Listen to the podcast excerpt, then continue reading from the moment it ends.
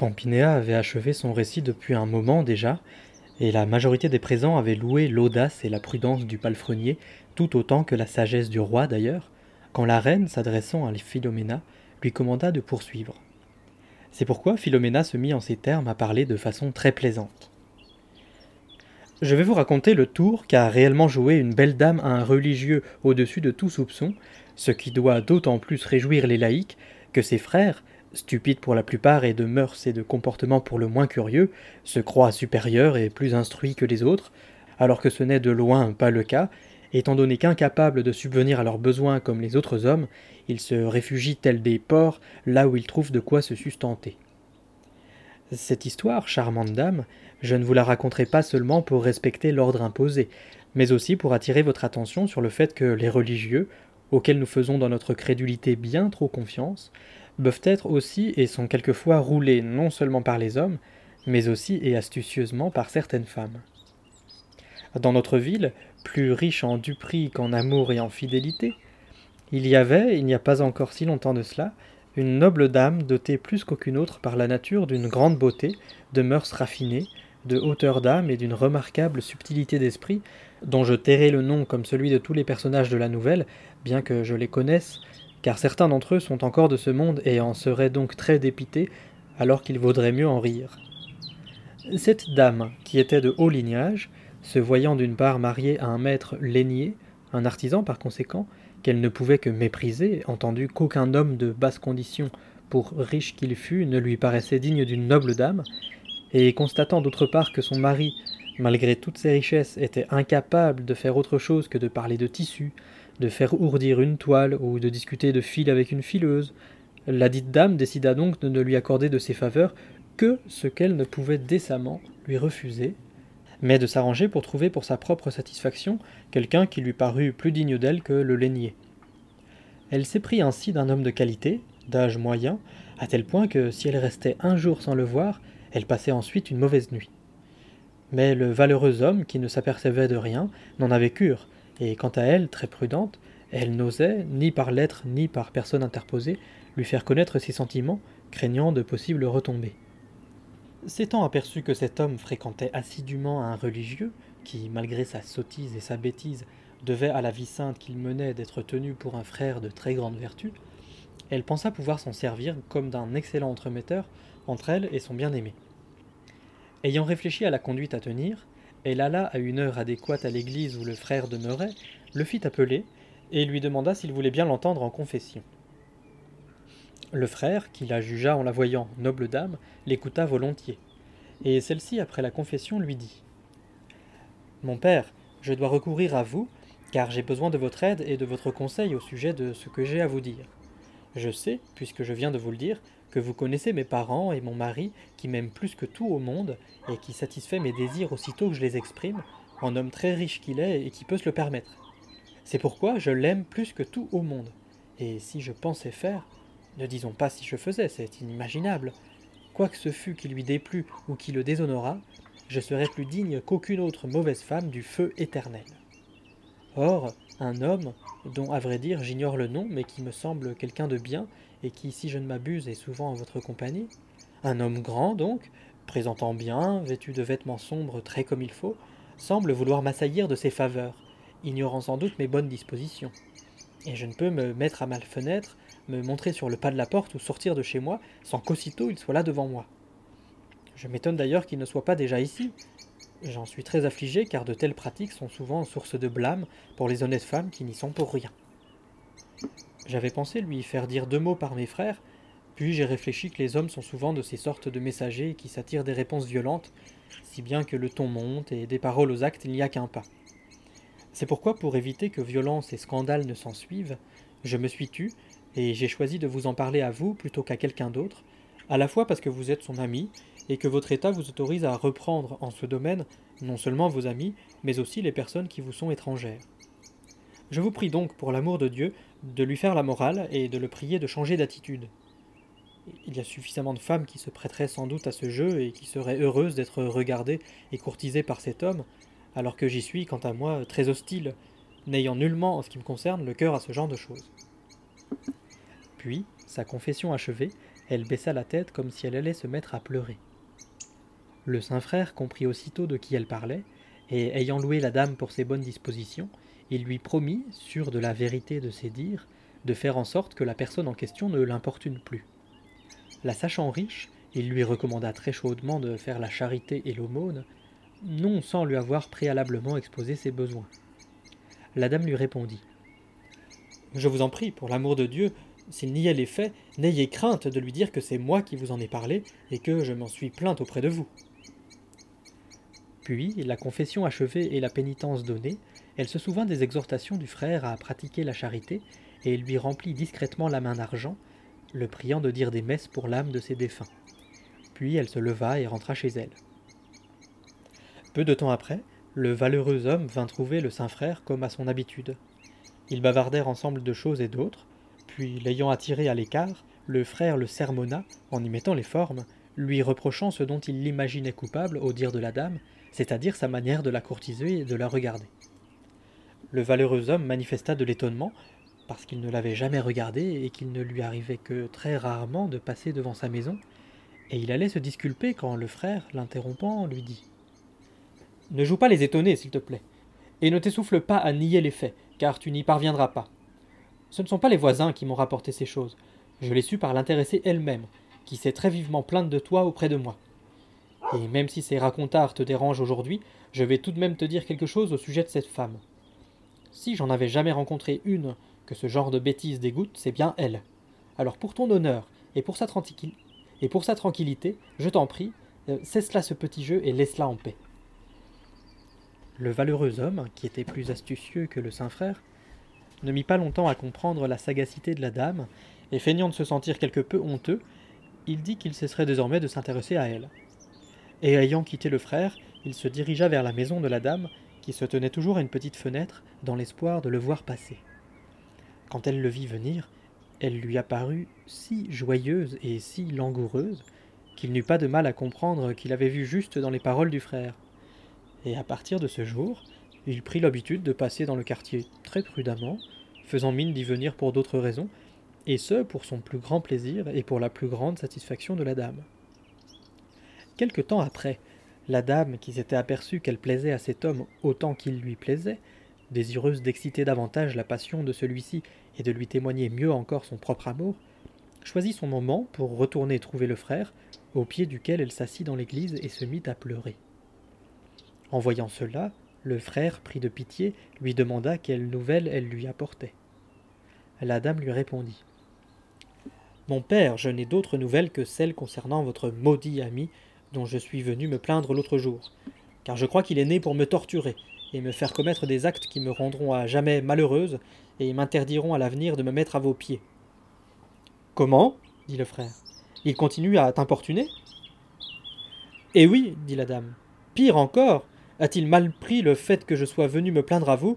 Toujours est-il que depuis que je l'ai fait, là où il passait une fois, il passe sept fois, par dépit, me semble-t-il. Et Dieu veuille qu'il se contente de passer devant chez moi et de me regarder. Mais il a été si insolent et si impudent qu'hier même il a dépêché une femme chez moi pour me porter de ses nouvelles et me débiter ses sornettes, et il m'a fait porter une bourse et une ceinture comme si je n'en avais pas. Cela m'a tellement choqué et me choque toujours à un tel point que si je n'avais pas eu peur du scandale ni eu égard à votre affection, je crois que j'aurais fait un malheur. Mais finalement je me suis calmé et n'ai rien voulu dire ou faire avant de vous en avoir informé. De plus, j'avais déjà rendu la bourse et la ceinture à la bonne femme qui me les avait apportées, afin qu'elle lui rapportât, et je l'avais congédiée brusquement, mais craignant qu'elle ne garnât le tout pour elle et qu'elle ne lui dît que j'avais accepté ses présents, je me suis laissé dire en effet que c'est ce que fait quelquefois ce genre de femme. Je l'ai rappelé, et de colère, je les lui ai arrachés des mains pour vous les apporter, afin que vous les restituiez à son propriétaire, en lui disant que je n'ai que faire de ces cadeaux, car grâce à Dieu et à mon mari, j'ai tant de bourses et de ceintures que je pourrais le noyer dans le tas. Et maintenant, s'il continue, je vous demande comme à un religieux de me pardonner si j'en parle à mon mari et à mes frères, et advienne que pourra. Après tout, je préfère de beaucoup qu'il lui arrive des ennuis, si c'est le sort qui l'attend, plutôt que d'être blâmé de ma conduite à cause de lui. Prenez garde, mon frère. Cela dit, elle tira de sous son corsage, tout en pleurant à chaudes larmes, une très belle bourse richement ornée et une adorable petite ceinture de valeur qu'elle jeta dans les bras du frère. Celui-ci, qui ne mit pas un seul instant les paroles de la dame en doute, prit les deux objets et dit à la dame sur le ton d'une vive colère. Je ne m'étonne pas, ma fille, que tu perdes patience, et je ne peux te le reprocher, mais je te demande instamment de suivre mes conseils sur ce point. Je l'ai semoncé avant-hier, et il n'a pas tenu sa promesse. C'est déjà une raison, la première. La seconde, étant ce que tu viens de me rapporter de nouveau sur son comportement, l'une et l'autre vont m'amener à lui frotter les oreilles de telle façon qu'il ne t'ennuiera plus. Quant à toi, tâche avec l'aide du Seigneur de ne pas céder à la colère, et donc ne t'en ouvrir à aucun des tiens, car les conséquences pourraient être très graves. sois tranquille, nul ne blâmera jamais ta conduite, car je serai toujours devant Dieu et devant les hommes le témoin indéfectible de ton honnêteté. La dame fit semblant d'être quelque peu réconfortée, et changeant de discours, elle lui dit, en personne qui connaissait son avidité et celle des religieux en général, Messire, plusieurs de mes parents me sont apparus en songe au cours des dernières nuits, et j'ai l'impression qu'ils pâtissent très durement, et qu'ils ont surtout besoin d'aumônes. Ma maman en particulier me paraît si affligée et si malheureuse que c'en est une pitié. Je crois qu'elle vit les pires tourments en me voyant passer par les tribulations que m'impose cet ennemi de Dieu. C'est pourquoi je voudrais que vous me disiez pour le repos de leur âme les quarante messes de Saint Grégoire, auxquelles vous ajouterez vos propres prières, afin que le Seigneur les délivre de cet horrible feu. Cela dit, elle lui mit un florin dans le creux de la main. Le saint frère l'accepta avec joie, et il affermit la dévotion de la dame avec de bonnes paroles et de nombreux récits exemplaires, puis il la laissa partir après lui avoir donné sa bénédiction. Après son départ, sans s'apercevoir qu'on se jouait de lui, il envoya chercher son ami. Il vint, et voyant le frère courroucé, il comprit aussitôt qu'il allait avoir des nouvelles de la dame, et il attendit que le frère se décide à parler. Ce dernier, après lui avoir répété ce qu'il lui avait déjà dit et lui avoir adressé d'autres véhémentes réprimandes, lui reprocha très vertement le comportement que la dame lui avait dit avoir été le sien.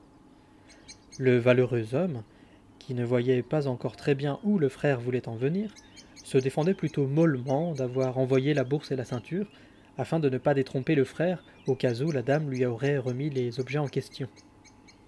Mais le frère, hors de lui, lui dit Comment peux-tu dire le contraire, malheureux que tu es? Les voilà, c'est elle-même qui me les a apportés en pleurant. Regarde un peu si ça ne te dit rien. Le valeureux homme, jouant la honte, répondit Bien sûr que je les reconnais, et je vous avoue que j'ai mal agi.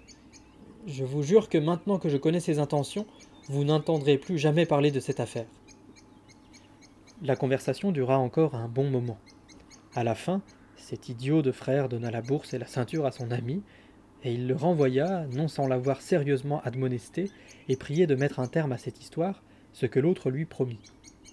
Le valeureux homme, tout joyeux du beau cadeau et de la certitude qu'il lui semblait avoir de l'amour de la dame, se dirigea en quittant le frère vers un endroit où il fit prudemment voir à sa dame qu'il avait et la bourse et la ceinture.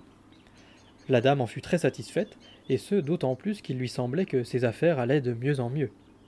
Elle n'attendait rien d'autre pour couronner son œuvre qu'un voyage de son mari, et le hasard voulut que quelques jours plus tard son époux dût se rendre à Gênes.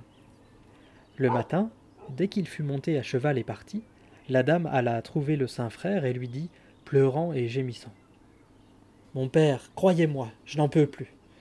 Mais puisque je vous ai promis l'autre jour de ne rien faire sans vous en parler, je suis venu m'expliquer. Et pour vous convaincre que j'ai raison de pleurer et de me lamenter, je veux vous dire ce que votre ami, ou plutôt ce diable infernal, m'a fait ce matin peu avant l'aube. Je ne sais par quelle malencontreuse circonstance il a su que mon mari partait hier matin pour Gênes. Toujours est-il que ce matin, à l'heure que je vous ai dite, il est entré dans mon jardin et a atteint la fenêtre de ma chambre qui donne sur ce jardin en grimpant sur un arbre. Et il avait déjà ouvert la fenêtre et cherchait à entrer, quand réveillé aussitôt, je me levai et me mis à crier, et j'aurais continué si celui-ci, qui n'avait pas encore pénétré dans la pièce, n'avait demandé grâce au nom de Dieu et au vôtre, me disant qui il était. En l'entendant, je me suis donc tu par égard pour vous, et nu comme l'enfant qui vient de naître, je me suis précipité pour lui claquer la fenêtre au nez, et je crois qu'après il est parti se faire pendre ailleurs, car ensuite je ne l'ai plus entendu. Dites-moi un peu si cela vous paraît agréable d'avoir enduré ce genre de choses. Pour ma part, je ne souffrirai pas davantage son audace. Je crois même qu'à cause de vous, j'ai été trop patiente jusqu'ici. En entendant cela, le frère fut on ne peut plus courroucé et ne trouvait rien à dire, en dehors de lui demander à plusieurs reprises si elle était bien sûre qu'il ne s'agissait pas de quelqu'un d'autre. La dame lui répondit. Grâce à Dieu, je fais encore la différence entre lui et un autre. Je vous dis que c'est lui, et ce n'est pas parce qu'il le niera qu'il faut le croire. Le frère dit alors. Je ne sais que te dire, ma fille, si ce n'est que c'est la très grande honte et très grande insolence de sa part, et en le chassant comme tu l'as fait, tu as agi comme tu devais. Mais je t'en prie, puisque Dieu t'a gardé du déshonneur, suis cette fois encore mon conseil, comme tu l'as déjà fait par deux fois. Autrement dit, sans te plaindre auprès de tes parents, laisse-moi faire et voir si je peux venir à bout de cet endiablé que je prenais pour un saint. Et si je peux le détourner de sa bestialité, tant mieux. Sinon, je te donne ma parole dès à présent que tu pourras avec ma bénédiction faire ce que tu jugeras bon de faire. Bien, dit la dame. Pour cette fois encore, je ne veux ni vous fâcher, ni vous désobéir, mais faites en sorte qu'il s'abstienne désormais de m'importuner, car je vous promets que c'est la dernière fois que je viens vous voir pour cela. Et sans rien ajouter, à deux doigts de la colère, elle quitta le frère. La dame n'était pas encore sortie de l'église que le valeureux homme survint et le frère l'appela. L'ayant attiré à l'écart, il le, couvrit d'injures, le traitant comme jamais homme ne le fut, le taxant de déloyal, parjure et traître. Celui-ci, qui savait désormais, vu les deux expériences précédentes, ce que cachaient les reproches du frère, se tenait sur ses gardes, essayant par ses réponses ambiguës de le faire parler davantage. Il lui dit tout d'abord Messire, à quoi bon cette colère? Ai-je mis le Christ en croix? Ce à quoi le frère répondit Mais regardez-moi un peu cette impudeur Écoutez-moi ça On croirait à l'entendre qu'un ou deux ans se sont écoulés et que le temps a effacé ses méfaits et ses scélératesses. Aurais-tu oublié depuis ce matin, à l'aube, que tu as offensé quelqu'un? Où étais-tu ce matin, peu avant le jour? Le valeureux homme répondit. Je ne sais où j'étais, le messager n'a pas fait long feu à venir vous trouver. C'est vrai, dit le frère, que le messager est venu me trouver. Je pense que tu t'as imaginé que la noble dame allait aussitôt profiter de l'absence de son mari pour t'ouvrir les bras. Hein, mon brave, en voilà un honnête homme. Se promenant la nuit, maintenant, ouvrons les jardins, grimpant aux arbres. Tu crois donc, en grimpant aux arbres la nuit pour arriver jusqu'à ses fenêtres, avoir raison par ton impudence de la chasteté de cette noble dame? Il n'y a rien qui lui déplaise plus au monde que ta manière d'agir, et cela ne t'empêche pas de recommencer. En vérité, mes reproches t'ont bien servi à faire amende honorable, pour ne rien dire du déplaisir qu'elle t'a maintes fois manifesté. Mais écoute bien ce que je vais te dire. Jusqu'à présent, à ma demande insistante, et non par amour pour toi, elle n'a dit mot de tes actions. Mais cela ne va pas durer. Je l'ai autorisée à agir comme bon lui semble si tu continues à aller contre sa volonté. Que feras-tu si elle en parle à ses frères? Le valeureux homme, qui n'avait pas besoin d'explications supplémentaires, tranquillisa le frère du mieux qu'il put avec force promesse. Puis il le quitta, et le lendemain, à l'aube naissante, il entra dans le jardin, grimpa à l'arbre, et ayant trouvé la fenêtre ouverte, il entra dans la chambre et se blottit aussitôt qu'il put dans les bras de sa belle.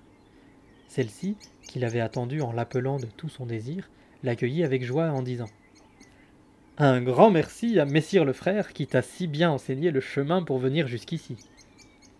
Puis ils se donnèrent mutuellement du plaisir, tout en bavardant et en se moquant copieusement de la niaiserie de ce ballot de frère, et ils se divertirent intensément maudissant les peignes, les mèches et les cardes.